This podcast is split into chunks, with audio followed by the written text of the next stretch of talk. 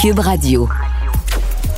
Cher public, nous vous invitons à prendre place confortablement et à fermer la sonnerie de votre téléphone cellulaire. En cas d'incident, veuillez repérer les sorties de secours les plus près de vous. Bon divertissement. Un, deux, un, deux. OK, c'est bon, on peut y aller. Sophie Durocher. Elle met en scène les arts, la culture et la société pour vous offrir la meilleure représentation radio. Sophie Durocher. Tout un spectacle radiophonique. Bonjour tout le monde, j'espère que vous allez bien. En tout cas, il y a un milieu qui va pas très bien. C'est le milieu culturel au Québec, euh, le milieu, disons, médiatico-culturel. Il y a que des mauvaises nouvelles depuis le début de 2023, des mises à pied, des difficultés. On parle du milieu de la télévision, on parle du milieu du théâtre, on parle du milieu du cinéma. Ça va pas bien. C'est c'est difficile euh, d'arriver à joindre les deux bouts.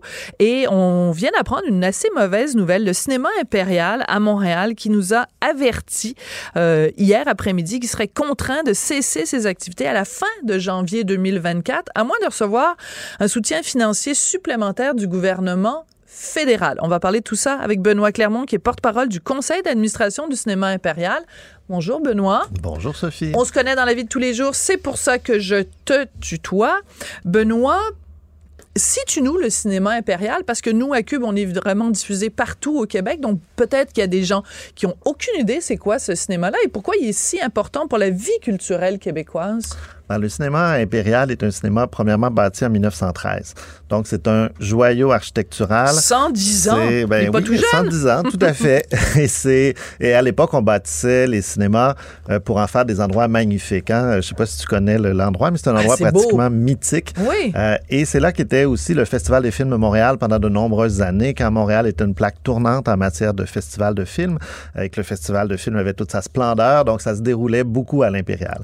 Donc c'est un sentiment qui c'est un cinéma qui a de l'histoire, euh, c'est un joyau architectural euh, et c'est une salle qui est aussi située en plein cœur du quartier des spectacles. Donc a beaucoup d'atouts pour devenir une salle euh, euh, qui, qui va faire la renommée de Montréal et qui va vraiment pouvoir prendre un second souffle si on est capable de la rénover parce que 1913 ça date pas d'hier, c'est pas tout à fait adapté aux technologies du jour. Donc si on est capable d'adapter cette salle là, ben elle a tout le potentiel pour faire rayonner Montréal et retrouver toute sa splendeur d'antan. Parce que quand on parle du quartier des spectacles, c'est que évidemment pas loin t'as la place des Arts, euh, t'as évidemment aussi des, des, des lieux comme bon euh, le, le club Soda. En fait, t'as plein d'endroits autour. T'as même les, les trucs, euh, hein, la, grande bâtisse là de de l'ONF. T'as le- la danse. Bref, toutes les formes d'art sont réunies dans ce quartier-là. Et si on laisse aller le cinéma impérial, ça va être comme une chaise à qui il manque une de ses quatre pattes. Là. Ben oui, ça, ça, ça crée un trou parce que ce, ce, ce lieu-là a vécu vraiment l'histoire du cinéma et ensuite du spectacle de Montréal. Donc, on créerait littéralement un trou au beau milieu de la place des arts, du cinéma de l'ONF, du Club Soda, euh, de toutes ces salles mythiques qui, qui font vivre ce, ce quartier-là. Donc, on, on- nous, on se bat pour ne pas que ça arrive. D'accord. Alors, euh, c'est une question de sous, donc c'est important de faire un petit calcul. Alors, je veux juste donner quelques chiffres parce que vous, vous êtes tourné le conseil d'administration vers des donateurs. Bon, c'est important de souligner Québécois quand même qui a donné 8,5 millions sur plusieurs années depuis 2017, mais il y a aussi le gouvernement du Québec euh, qui, euh, attends, je veux être sûr de pas me tromper, il y a 5,6 millions. Le seul problème, c'est que vous demandez la même chose d'Ottawa, puis d'Ottawa semble vouloir donner seulement des grenailles, donc ça aide pas, là. Ben, c'est exact. Et en fait, quand je mentionne qu'on se bat depuis 2017 pour la, la- la rénovation et la restauration du cinéma, c'est c'est pour ça qu'on cherche de l'argent. Québécois, tu l'as mentionné, depuis 2017, supporte les activités courantes. Donc, le 8,5 millions, ça a été pour acheter l'immeuble et depuis ce temps-là, pour euh, absorber les pertes parce que le cinéma est tellement désuet qu'on a de la difficulté à, à le rendre rentable. Donc, Québécois assume les pertes et a même assuré des travaux d'urgence parce que la structure était, était en train de s'effondrer, le toit était, le toit coulait. Donc, il y a eu 1,3 million d'investissements de Québécois pour assurer les travaux nécessaires. D'accord. Mais aujourd'hui, on a besoin de sous, effectivement, pour faire de la salle euh, une salle, premièrement, à la valeur patrimoniale protégée et une salle multifonction qui pourrait servir pour des spectacles, pour des événements cinématographiques. Donc, on a besoin de sous pour la restaurer. Le provincial est prêt à injecter 5,6 millions. On parle à la ville. Il y a la ville de Montréal aussi. Exact. ouais. On parle à la ville pour avoir des sous et de, les négociations vont très bien, les discussions vont bien avec la ville. Ils veulent faire leur part. Maintenant, on, on- on s'attend du gouvernement fédéral à obtenir une somme équivalente à celle du gouvernement du Québec. Et pour l'instant, ben, ils sont prêts à seulement s'engager à verser un million payable sur, en, deux fois, donc deux fois 500 000 dollars à partir de 2025-2026. Ce qui fait que là où on dit, ben, c'est, ce n'est pas suffisant, c'est qu'il y a encore des délais. Donc, chaque délai entraîne des hausses dans des coûts de construction. On Bien sait ce que c'est. Donc, il faut avoir les sous bientôt et un million par rapport à ce que font nos, nos autres partenaires pour protéger Ben oui. l'établissement, ben, c'est bien peu.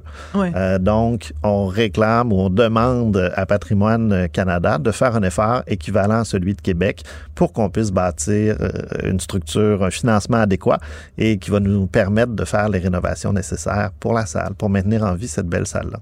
Alors, quand on dit que si l'argent du fédéral n'arrive pas, euh, on va euh, fermer les portes euh, fin janvier 2024, c'est pas c'est pas une menace en l'air, c'est vraiment une réalité économique qui fait que ben vous, ce sera plus viable. Puis à un moment donné, les autres partenaires vont dire ben là c'est parce que si l'argent arrive pas de l'autre côté, du côté du fédéral, nous on arrête de- de- d'avancer des fonds. C'est Ouais, un peu exact, ça. parce que si on, si on regarde la situation depuis six ans, on n'arrive pas à la rentabiliser. Donc, il faut des travaux.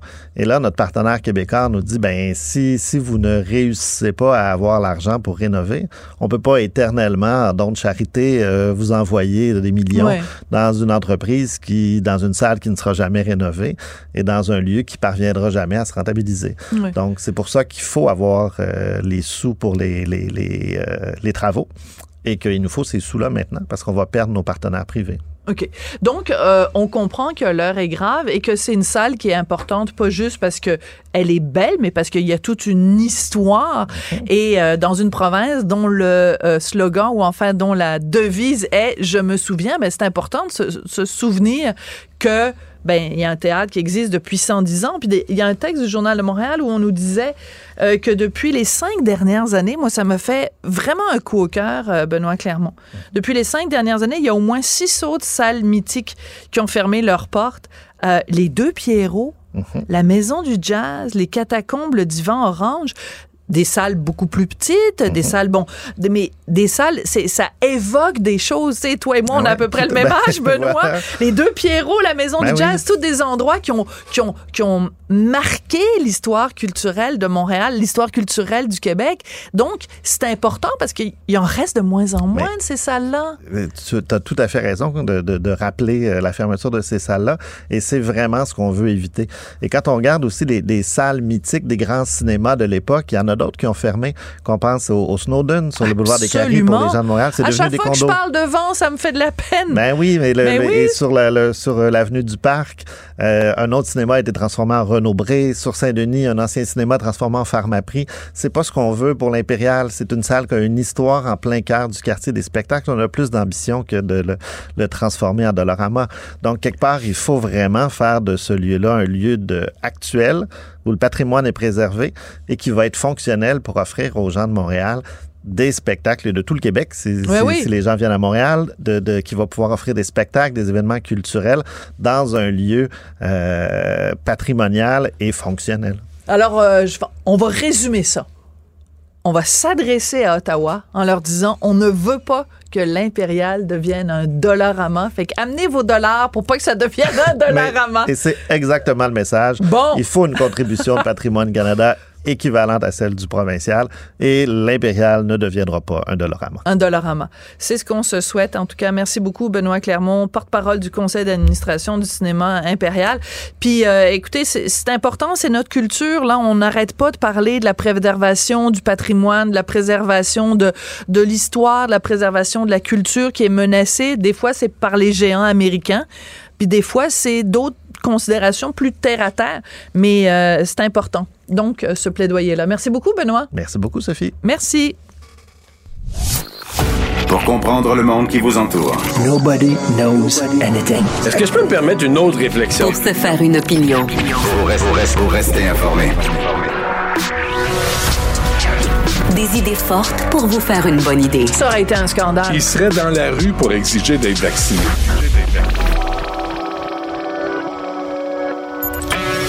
Savoir et comprendre. Cube, Radio. Une radio pas comme les autres. Provoquez le plaisir. On commente l'actualité, on explique la nouvelle, on décortique l'information. Cube Radio, c'est l'audace, c'est l'innovation, c'est la nouvelle façon d'écouter la radio. Culture et société.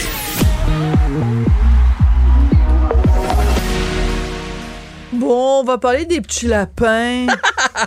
les petits lapins avec Jean-François Barry, qui n'est pas un petit lapin lui-même, mais dans le fond, On a été élevés à la dure, nous. oui, nous, euh, ben nous, c'est important de rappeler, il y a une génération entre toi et moi. Ouais, mais. Arrête de dire nous, hein, je suis pas pantoute dans ta génération. Mais je suis quand même plus près de la tienne que celle qui, des, des gens Oui. qui ont 23-24. Ben là, ben, j'espère bien quand même. Tu es jeune, mais t'es pas si jeune que ça. De toute façon, à un moment donné, je vais prendre une résolution pour janvier 2024. Je parlerai plus jamais de mon âge. Mais je sais pas ton âge. T'as jamais parlé de ton jamais- âge. jamais tu dis de ton toujours que t'es bien plus vieille que moi. C'est la seule affaire Bon, que je c'est sais. ça. C'est la, c'est la- la seule affaire qui est importante.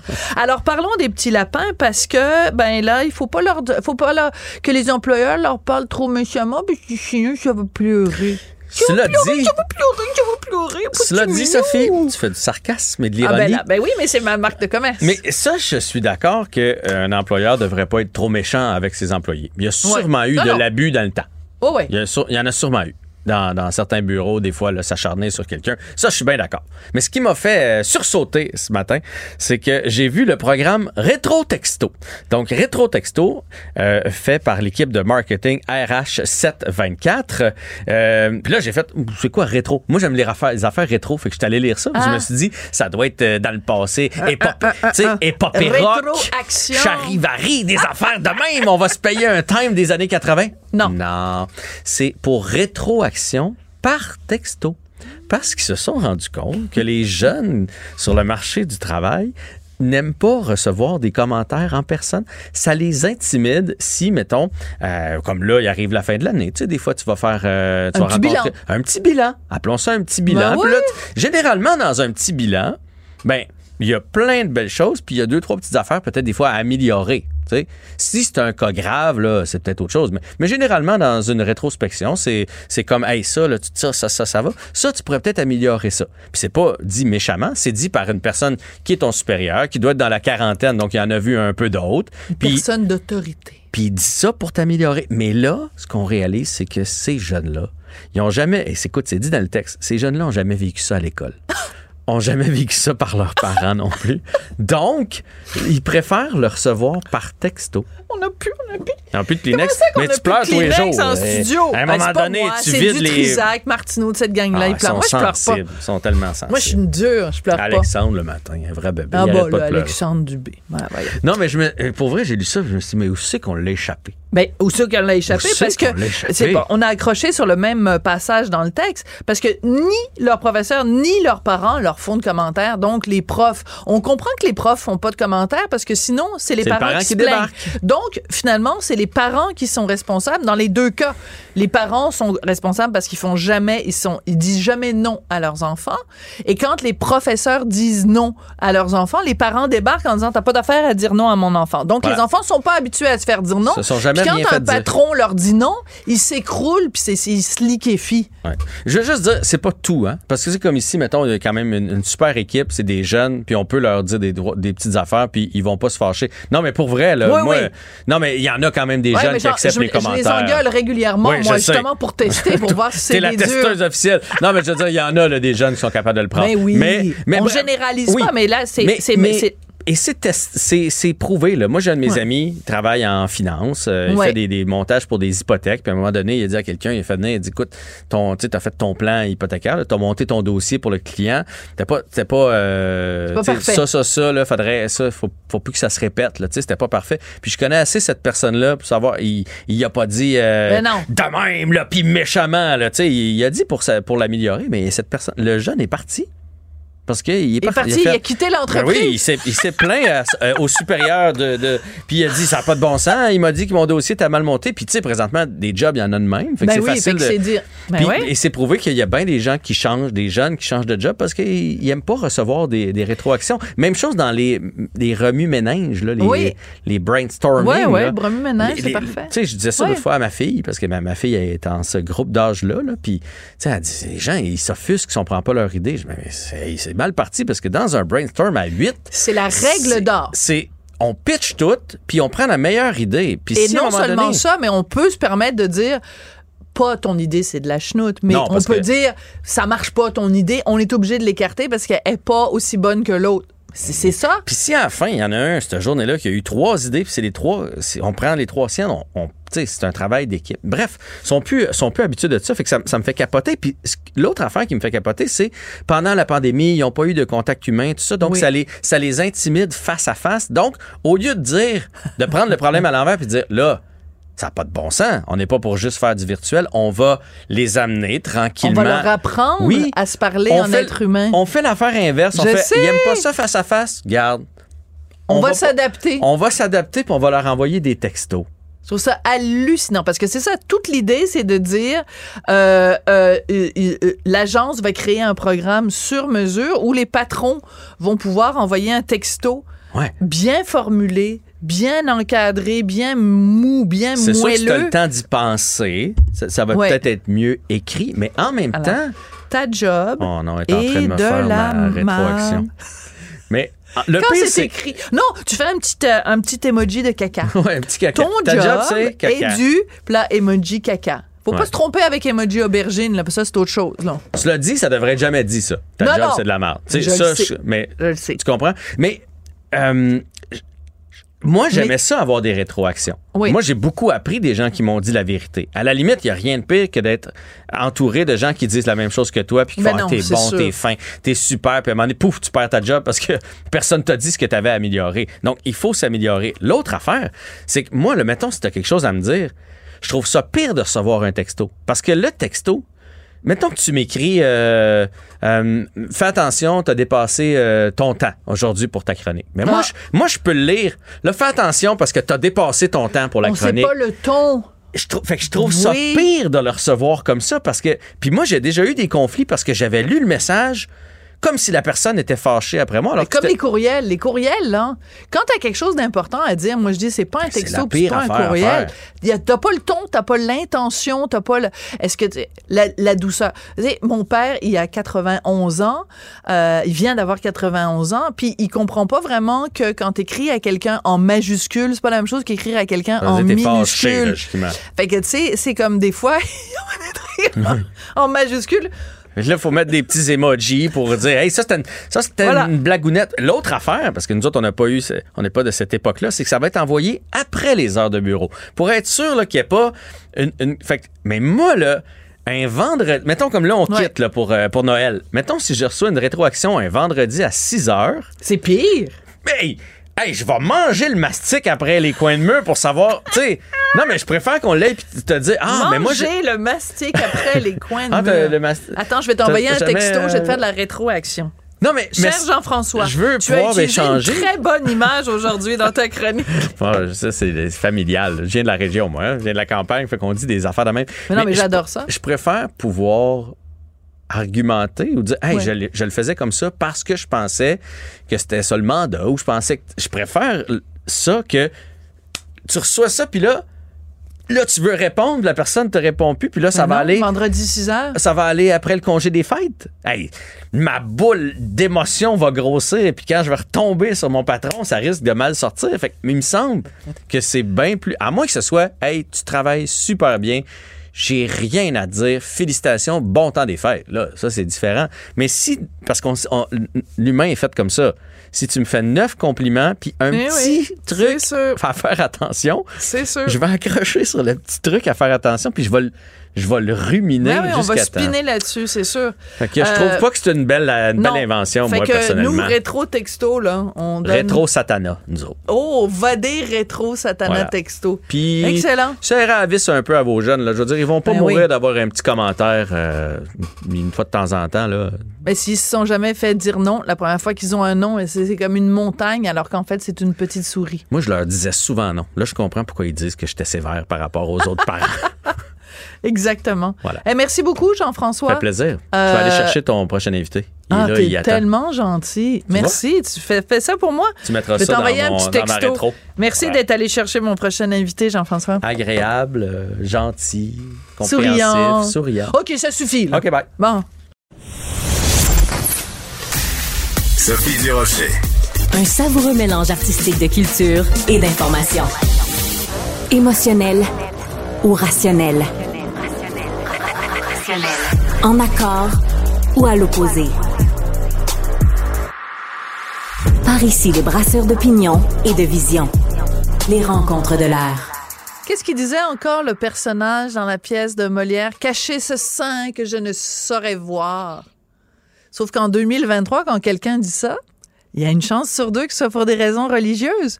La porno, il n'y a pas de problème. Mais de là où on voit des, des femmes tout nues, ah, cacher ce sein que je ne saurais voir. C'est de ça que va nous parler Christian Rioux, qui est correspondant à Paris pour le quotidien Le Devoir. Euh, Christian, quand j'ai vu passer cette nouvelle, j'étais découragée. Alors, je vous laisse le plaisir, le bonheur et la joie de nous expliquer de quoi il s'agit. Vous avez raison, c'est un peu euh, un peu décourageant. Euh, C'est un petit incident, mais je pense que c'est un incident extrêmement euh, significatif qui, Mhm. était, qui, qui représente un peu ce qui se passe aujourd'hui dans les écoles, dans beaucoup en tout cas d'écoles françaises. On est au, au, au collège Jacques Cartier. Hein? On n'est pas à Québec, on n'est pas à Montréal. on est à Issou, dans les Yvelines, euh, dans une classe de secondaire 1, première année du secondaire. Une enseignante propose à ses élèves de, de, de d'étudier, de, de parler d'une toile italienne, d'un peintre euh, italien, Giuseppe Cesari, 17e siècle. Et cette toile, c'est Diane et Actéon. Elle illustre euh, euh, une des métamorphoses d'Ovide, hein, et on y voit évidemment Diane avec ses nymphes, nues évidemment, euh, surprise au bain par Actéon. C'est un mythe, euh, un mythe euh, Classique. de la mythologie extrêmement, extrêmement connue. Actéon euh, euh, est perdu dans la forêt, c'est un chasseur, un jeune chasseur, et là, il arrive, tout à coup, il arrive, il y a, tout à coup, il y a une, une orée, il y a un bois, il y a, il y a, il y a de l'eau, et il y a là Diane qui se baigne nue avec, avec ses nymphes, évidemment. Étrange, les élèves, un certain nombre d'élèves, pas tous, se disent choqués, euh, détournent les yeux, euh, disent que c'est contraire à leurs convictions religieuses. Je peux vous dire qu'en secondaire 1, exactement, j'ai eu des cours d'histoire de l'art et c'est pas ça qu'on disait quand on voyait Non, des, tout nus. classiques, des toiles. Absolument, c'est vraiment pas c'était au contraire, on peut-tu- genre On peut-tu le voir plus avait. Madame, on veut les voir les totons plus longtemps. Absolument. On nous passait ça en diapositive. On, on était tout à fait euh, on Énervé. était pâmés. Oui. Et, et- et donc, et donc, et là, et là, ça se passe mal parce que parce que euh, on, on dit que la, on dit que l'enseignante a eu des propos racistes, etc. Donc, euh, les enseignants eux-mêmes euh, exercent leur droit de retrait, c'est-à-dire se mettent un peu, euh, un peu, un peu en grève. Et évidemment, tout le monde a en tête Samuel Paty, c'est-à-dire tout le monde se dit, c'est comme ça que ça a commencé Samuel Paty. Samuel Ouais. Paty, ça a commencé avec des caricatures de Charlie Hebdo, des élèves qui se disaient incommodés, machin, euh, euh, qui, qui avaient menti, euh, bon, etc., etc. Ouais, Et là, une élève en ah, particulier un- un- qui avait qui avait même Absolument. pas assisté à la classe en oui. question, qui Ouais. avait dit à son père que euh, que, la- Ouais. que le professeur avait demandé aux élèves musulmans de sortir, ce qui était totalement alors faux. n'était pas là. Voilà. Oui, absolument. Alors qu'elle n'était pas là, elle a été condamnée d'ailleurs. Il y a une peine avec sursis, mais elle a quand même été condamnée. Et donc, euh, et donc voilà. Et donc, euh, évidemment, un, un imbroglio immédiatement. Les enseignants, euh, les enseignants sont terrorisés. Dans ce fou. genre de situation, tout le monde pense à Samuel Paty. Tout le monde se dit, mais il y a un islamiste qui va arriver, qui va nous dire euh, l'étoile de, de, de, de, de Giuseppe Cesari, vous montrez pas ça à nos enfants, vous avez pas le. Attendez deux donc, secondes. Vous venez dire non non, attendez, c'est important Christian. Mais Oui. pourquoi vous vous pourquoi vous parlez des musulmans, je comprends pas. Les élèves là qui ont dit que c'était le nom de leur religion, c'était pas des bouddhistes? Non, c'était pas des bouddhistes. Ah non, pas, je sais des, pas ce qu'auraient dit les c'est des bouddhistes. témoins de Jéhovah. C'est des témoins de Jéhovah. Non plus. Non? Non, plus. Non plus. ok. On aurait pu imaginer. Non, évidemment, ce- ce- ce- ce- c'est- et on sait l'importance, la, la, la, la, masse de, de, de- que, que représentent aujourd'hui les, les musulmans et, et pas seulement les musulmans, mais les musulmans pratiquants, religieux, croyants et très pratiquants, hein, 75% Mais ça aurait pu être des 75% catholiques. Ça aurait des- pu des aussi être des catholiques qui disent euh, ben, la religion de mes parents fait en sorte que je- j'ai pas le droit de voir des filles tout nues. Ça aurait pu être ça. Donc Ça- je voulais juste préciser les aurait- choses. Ça aurait pu, mais je vous rappelle que Giuseppe Cesari travaillait pour le pape. Il travaillait pour. euh, il, il peignait, il peignait pour le pape à l'époque. Donc, vous voyez que, vous voyez que le- la religion catholique sur ces questions-là n'a jamais eu tout à fait la même, la même opinion. Heureusement, heureusement, le ministre Gabriel Attal a compris, lui, parce que son rectorat n'avait pas compris, laissait traîner les choses, et lui a compris, il est immédiatement intervenu, il s'est retrouvé sur place et, et il est allé rassurer, rassurer les enseignants et rappeler Et quel, on quel était le rôle de l'école. Et on a un extrait. Et moi, je dis ce gars-là, jeune, tout jeune, un ministre, Oui, Monsieur Attal, absolument. Gabriel Oui, oui, oui. Attal, et on l'écoute parler. Quelle droiture, quelle clarté morale. On écoute ça. Oui, Je suis rendu ce matin au collège Jacques Cartier à Issou, d'abord pour affirmer euh, mon soutien aux équipes euh, pédagogiques face euh, aux événements qu'a traversé euh, ce collège. Ça a été aussi euh, l'occasion pour moi de réaffirmer quelque chose d'extrêmement clair. À l'école française, on ne conteste pas l'autorité, on la respecte. On ne conteste pas l'autorité, on la respecte. C'est dommage que ça s'arrête là parce qu'après, ça continuait et disait la absolument. laïcité, on ne la conteste pas, on la respecte. Ah, c'est formidable Oui. ça. Et, il ajoutait deux choses. Il ajoutait, euh, quand on est devant un tableau, on ne détourne pas les yeux, on le regarde, et quand on écoute de la musique, on ne se bouge pas les oreilles, on l'écoute. Et là, évidemment, il visait directement euh, la culture, euh, je dirais, euh, musulmane. euh, Radical, euh, radical. Orthodoxe. Voilà, oui, ra- c'est ça. radical, orthodoxe, qui, qui, qui, qui, qui rejette la musique et qui, Oui, parce qu'on l'a vu au euh, Québec. refuse, refuse la représentation, refuse la Oui. représentation du visage, du visage humain. Donc, Oui, oui, vous on- vous rappelez on- au Québec, hein? Il y avait une petite fille dans une dans une classe. Ses parents lui avaient imposé de mettre des écouteurs Oui, pendant les cours de musique parce que la, la musique, musique, était oui, haram, la musique Voilà, était pas oui. halal. Donc euh, et il y avait des écoles quand même, il y a une école au Québec qui a dit oui, oui, pas de problème, tu peux te mettre des écouteurs sur les oreilles. Qu'est-ce qu'on est gentil au Québec. Eh ouais. Alors, Ouais. Alors, on aurait besoin d'un ministre comme celui-là. Mais, mais vous voyez un peu dans quel genre de situation aujourd'hui se retrouve. Et, et, et des cas comme ça, ils, ils sont pas exceptionnels. Il y en, il y en a partout aujourd'hui en France Mm. où on est confronté à, à un groupe, je dirais, de, de, de musulmans radicaux. Et récemment, un sondage a montré comment, euh, comment justement, c'est ce que je vous disais tout à l'heure, comment le- le- le- le- l'islam en France aujourd'hui, l'islam d'aujourd'hui, et non pas celui d'hier, celui, celui, celui des années euh, 80, était un islam relativement, euh, relativement tolérant.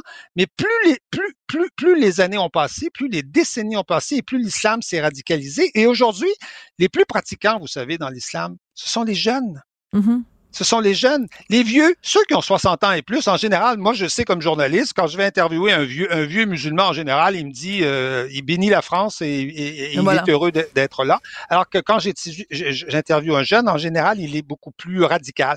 Mais vous savez qu'en plus, le mythe, le mythe de, de, de, de, de Diane, c'est un mythe euh, euh, qu'on pourrait presque qualifier de féministe, hein, parce que Ben oui. parce que Diane, qu'est-ce que- Diane, qu'est-ce qu'elle fait quand elle est, quand on la, on la surprend nue à, à- à son bain?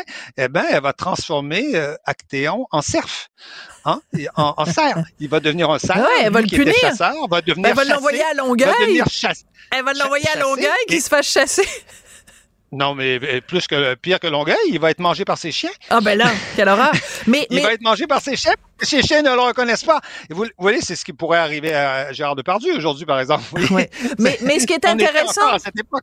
ouais, mais ce qui est intéressant, c'est qu'on est euh, face à un choc de culture. J'irais peut-être pas jusqu'à dire un choc de civilisation, parce que je sais que vous en avez parlé dans une de vos chroniques dans le Devoir, mais en tout cas, certainement un choc de culture où euh, on, on dit, ben, euh, écoute, le- la, la représentation l'expression artistique euh, de la beauté féminine. C'est quelque chose qui doit être célébré, c'est quelque chose qui doit être euh, admiré, versus une culture qui dit ben le, le, le, le corps de la femme euh, doit être caché, le corps de la Caché, femme est oui. souillé, le corps de la femme est dangereux même. C'est ces deux visions, ce sont deux visions complètement différentes. Et comment faire pour les réconcilier? Et c'est le rôle de l'école de réconcilier ou de dire qu'il y a une version qui est une culture qui est la culture dominante, puis les autres, ben elles vont se mettre au pas, puis elles vont se rendre à la culture dominante. En fait, en fait c'est ce qu'a dit un peu Gabriel Attal, c'est-à-dire c'est le rôle de l'école d'apprendre la culture, euh, la Voilà. culture, euh, on peut l'appeler occidentale, la culture, la, la culture française. Et vous savez qu'Actéon, c'est un mythe d'adolescent. Hein? C'est, extraordinaire de parler d'Actéon aux, aux jeunes justement parce que euh, est-ce qu'on peut tout voir? Est-ce qu'on peut tout savoir? Quel Ouais. est, euh, certains savoirs peuvent être mortels? Vous voyez, c'est, merveilleux. Mais Ouais. ces jeunes, ces jeunes musulmans euh, euh, sont devant quelque chose d'absolument merveilleux et ils doivent se l'accaparer. Mais comment faire en sorte qu'ils se l'accaparent? C'est la toute- grande question. la question. Merci. Euh, réflexion extrêmement, extrêmement euh, intéressante, mais ça soulève quand même des inquiétudes en France. Merci beaucoup, Christian Rio. Merci infiniment. Au revoir. À Au revoir. bientôt. L'actualité comme vous ne l'avez jamais entendue. Et on pose les vraies questions.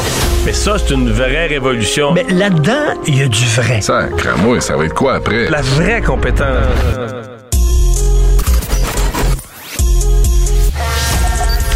Radio web qui vous suit partout. Une radio qui fait fi des conventions. Une radio pas comme les autres. Une autre façon d'écouter la radio. Écoutez la différence. Savoir et comprendre. Cube Radio. Qu'elle soit en avant ou en arrière-scène, Sophie Durocher reste toujours Sophie Durocher. C'est très intéressant chaque année de se pencher sur euh, les chiffres des documents les plus empruntés à la grande bibliothèque, parce que vous savez, la grande bibliothèque, c'est vraiment la bibliothèque de tous les Québécois. Euh, même si elle est physiquement située ici à Montréal, ben, vous pouvez accéder à son répertoire euh, de partout euh, au Québec. Ben, c'est intéressant de savoir quels ont été les livres, les documents, les disques, etc.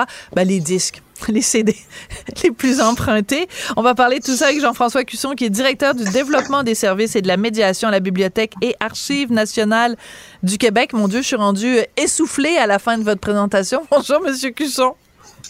Bonjour, Madame Desrochers, merci de me recevoir. Euh, du Rocher, ça va être mieux euh, si vous.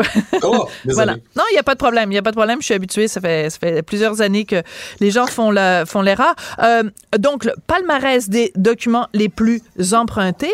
La bonne nouvelle, c'est qu'il y a énormément d'œuvres québécoises. Les Québécois adorent lire du québécois. Eh ben oui, et puis de notre côté, euh, c'est sûr que c'est quelque chose qu'on adore parce qu'on est une institution québécoise et une de nos valeurs, c'est de faire rayonner la culture québécoise. Euh, mais ce qui est particulièrement intéressant, c'est qu'on voit que cette proportion-là augmente d'année en année.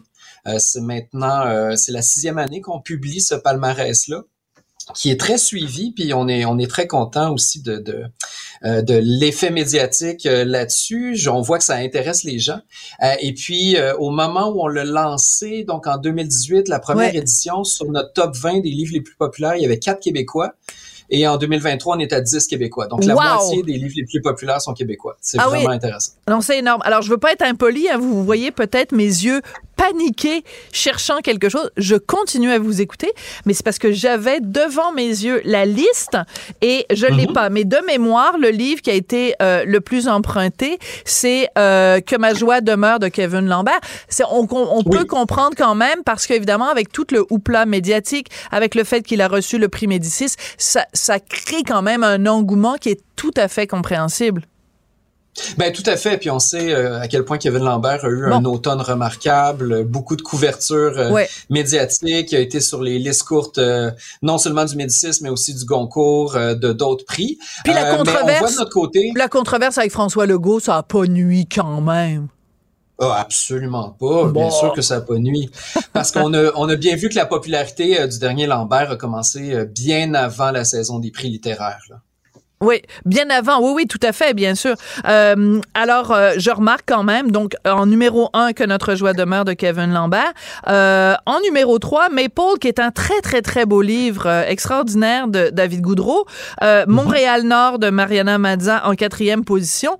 Euh, les auditeurs de Cube reconnaîtront quand même que beaucoup de ces auteurs-là ont été reçus ici en ondes à Cube. Donc, on a quand même, hein, on a du pif à Cube.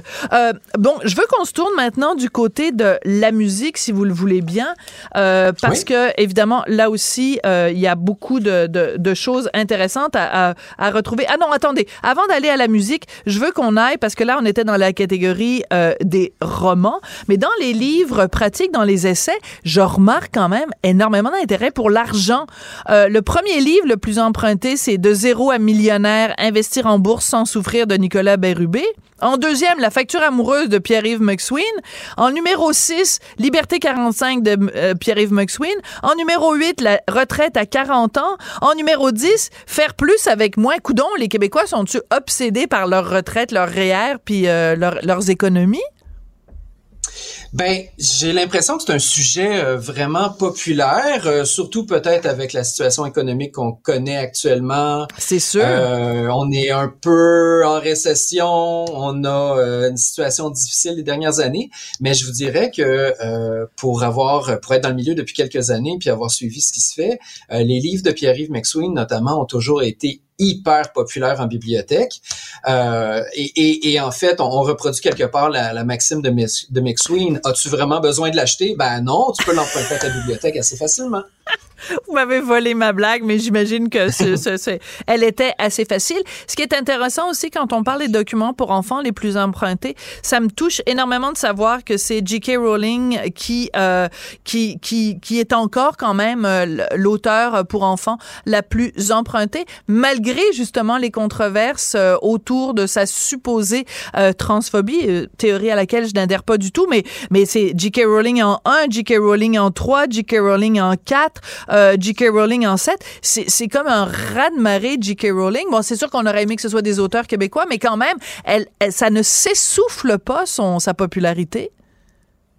Non, puis je pense que malgré les controverses, ça reste des jeunes, ça reste des enfants qui lisent ces livres et qui Ouais. sont peut-être pas, euh, qui ont peut-être pas la, la même oreille ou le même écho sur l'actualité euh, qu'on peut avoir euh, nous adultes, mais les livres de J.K. Rowling demeurent extrêmement populaires depuis leur parution initiale. Et puis c'est pas que c'est évidemment pas que Harry Potter. hein. Le premier c'est Licabog, Jack et la grande aventure du cochon de Noël.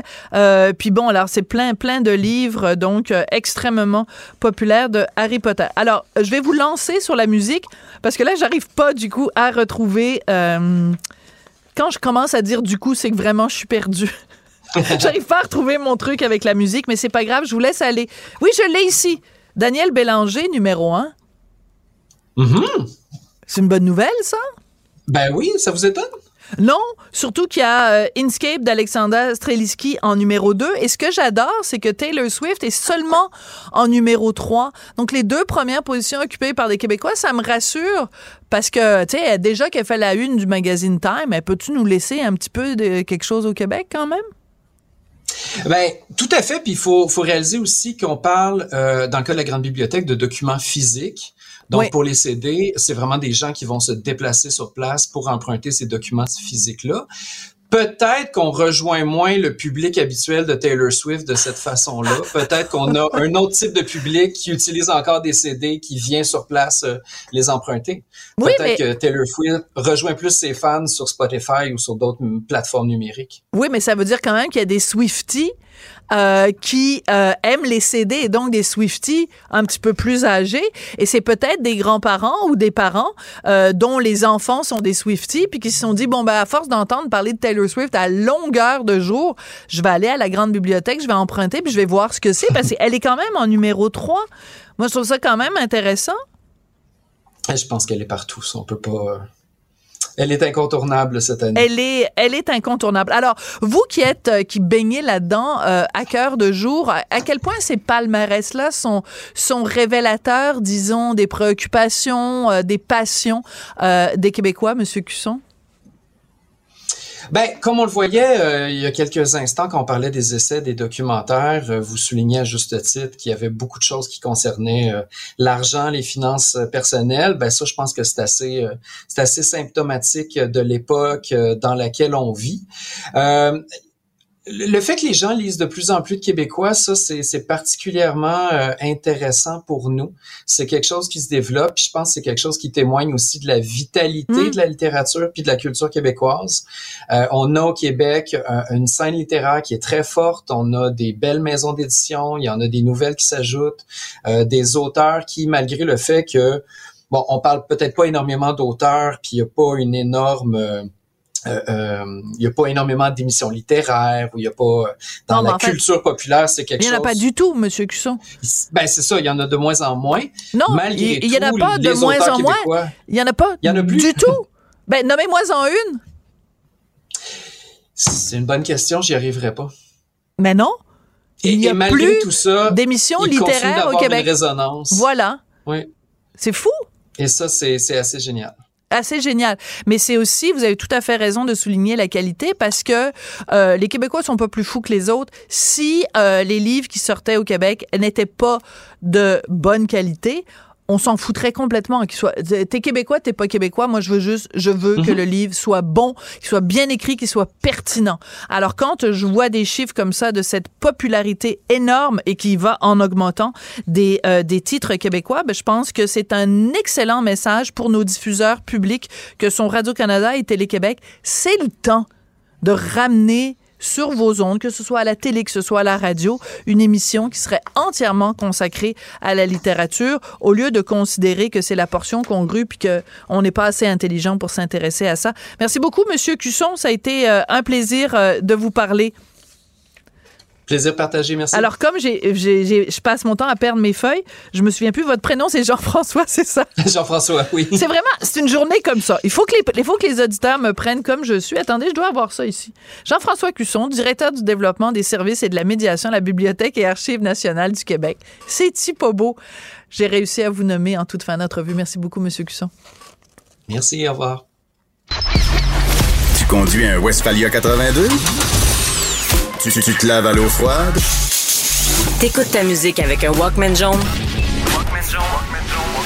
Ben oui, t'es différent. Écoute-toi une radio à ton image. Une radio pas comme les autres. Cube, Cube Radio. Cube Radio. Une radio pas comme les autres. Sophie Durocher. Elle pose les projecteurs sur les acteurs de la nouvelle.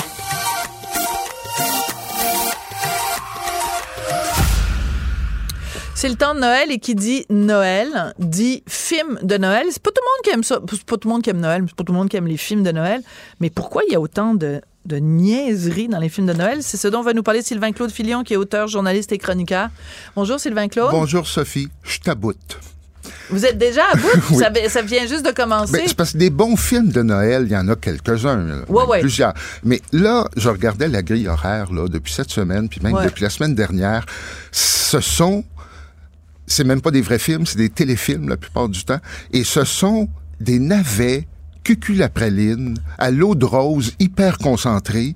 C'est c'est tellement un manque d'imagination. On dirait des, des, des cartes Hallmark là, ou des romans Harlequin. Parce Mais il y en a qui sont produits par Hallmark. oui, tout à fait. Voilà. Mais, et- Pour mais faire vendre des cartes. il y a toujours un docteur, tu sais, riche avec une enfant ou quelque chose.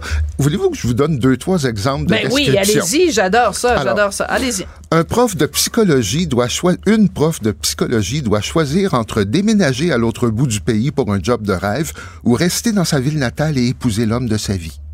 Ça, c'est un film de Noël, ça? Oui. Une femme doit faire... Dieu, é- on a l'impression que c'est un roman. Ben oui. Une femme doit faire équipe avec son ex-petite amie pour retrouver son chien qui s'est enfui la veille de Noël. Oh, pas son chien qui parle la veille de Noël. Vous voulez me briser le cœur? Euh, Beethoven 18.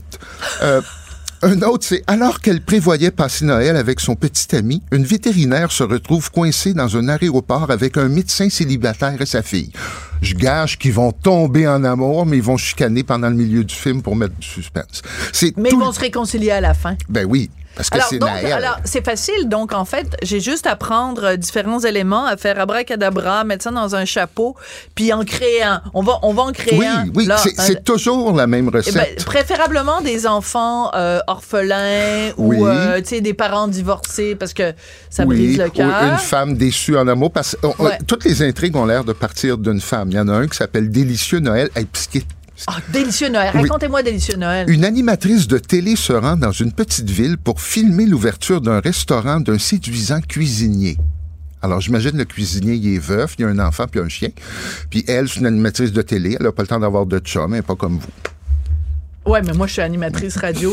À la radio, on a du temps pour avoir des vous avez fait de la télé. Oui, c'est vrai. Et il y en a un, je vais le mentionner parce que ça va vous faire penser à un, un classique de Noël. Ouais.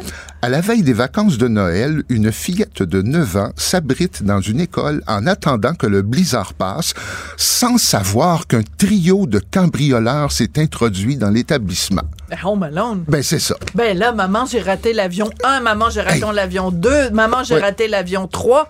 Puis, puis, ce qui est dommage. C'est du plagiat. Oui, puis ces films-là passent deux, trois fois par jour. hein. Il y a des rediffusions Mm. dans les chaînes généralistes. Même Radio-Canada hein, tombe, tombe dans le péché.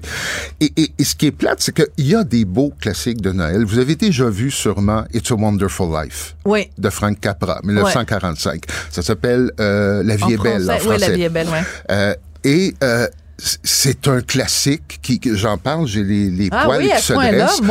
C'est- parce que pas parce qu'il y avait plus une pureté d'émotion, mais parce que le sujet est traité, développé. Il y a de la psychologie. Euh, L'autre. Il y a de la nuance, de la subtilité, de la finesse, de la poésie, de la beauté. Oui, puis du drame. euh, des, des, c'est pas juste les bons, les méchants. Puis Ouais. les- euh, d'ailleurs, l'amour est pas au cœur de ça. C'est l'intelligence émotionnelle qui est Ouais. au cœur du film. Et, et je pense aussi, euh, vous avez sûrement vu ça quand vous étiez petite, vous aussi. Il y avait toujours des films sur Scrooge, le, le, le conte de Noël de, de Charles Dickens. Non, pas vraiment. On- Parce que quand j'étais petite, j'étais pas dans ce pays-ci, j'étais dans un, dans un autre pays qui commence par un F et qui finit par un E. Et euh, à, à la télévision, il y avait pas vraiment de, de, de films américains. Ah, Mais je- honnêtement, je me souviens pas ce qu'il y avait parce que ça fait, ça fait des années que j'ai Noël. Alors, Ah. vous me parlez de Noël. Moi, j'adore tous les chroniqueurs qui viennent et qui me disent du mal de Noël. Les films de Noël, la musique de Noël, les repas de Noël qui sont trop gras hier avec Isabelle Huot. Continuez, amenez-en. Vous, venez dans mon église d'anti-Noël, ça va bien aller. Mais, mais en fait, on se pose la question aussi, pourquoi est-ce que l'idée de Noël doit forcément être associée à Keten, Cucu et... euh, comédie romantique. Ouais, pourquoi? Euh, je le sais pas. On dirait que c'est un créneau, un marché. Vous Ouais. savez que le, le, le, le jour, l'après-midi, euh, ben, il y a même euh, l'ancien Musique Plus là, qui est devenu canal, je sais pas le nom, mais un canal destiné aux femmes, comme Ouais. il y a le, W Channel. C'est des histoires de- à l'eau de rose parce que les, ma- les, les madames aiment ça. Je- faut croire. Hein? Si, si c'est là, c'est parce qu'il y a un marché. Oui, mais qu'il y, a- y ait des gens qui aiment ça, c'est, à n'en pas douter. Puis j'ai, le plus grand respect pour les gens qui aiment ça. Mais c'est juste pourquoi je posais une question plus générale qui était pourquoi associer forcément au temps des fêtes et euh, tu sais, les rassemblements familiaux, pourquoi ça doit virer dans le dans le cucu un le peu quétaine? sirop. Ouais, c'est Oui, ça. Et, et- et puis il y a une autre tendance très québécoise que je sais pas si vous avez remarqué, je pose un peu la question. Ouais. Au Québec, surtout à Télé-Québec, Radio-Canada, on va diffuser beaucoup de films québécois dans le temps des fêtes. Ben, c'est ça. Mettez-en le reste de l'année. Oui, parce que mais par contre, c'est des films comme un peu comme le côté folklore. là. C'est les ploufs, euh, La Belle Séduction. C'est excellent, mais on l'a tous vu dix fois, là, La Belle Séduction. Et il ressortent des navets, je vais en nommer un, La Chasse-Galerie. Parce que c'est du folklore, donc ça va avec Noël. C'est un peu comme à la Saint-Jean. C'est vous qui dites que c'est un avin, hein, parce que moi, là, je suis euh, déjà, j'ai déjà assez d'ennemis comme ça. Si en plus je commence à dire que des films québécois sont des navets et que je vais me faire tomber sa Ben, tomate. c'est parce qu'il y en a, là. C'est vrai. Ben, c'est pas vraiment un navet. C'était juste pas très bon, la chasse-galerie. Mais vous savez, dans le temps des fêtes, là, une bonne dinde, hein, bien rôtie avec son petit jus, puis une purée de navets à côté, là. Yum, yum. c'est ça que ça sert des navets dans le temps des fêtes. Merci beaucoup, Sylvain-Claude Avec Fillon. plaisir, ça, a été, euh, Sophie. ça a été un plaisir. Alors, je voudrais remercier euh, Max-Émile. C'est quoi ton nom de famille? Max-Émile Sawyer qui assurait la régie euh, aujourd'hui, Marianne Bessette euh, à la recherche, Tristan Brunet Dupont euh, à la réalisation et la mise en onde. Merci beaucoup tout le monde, à demain. Cube Radio.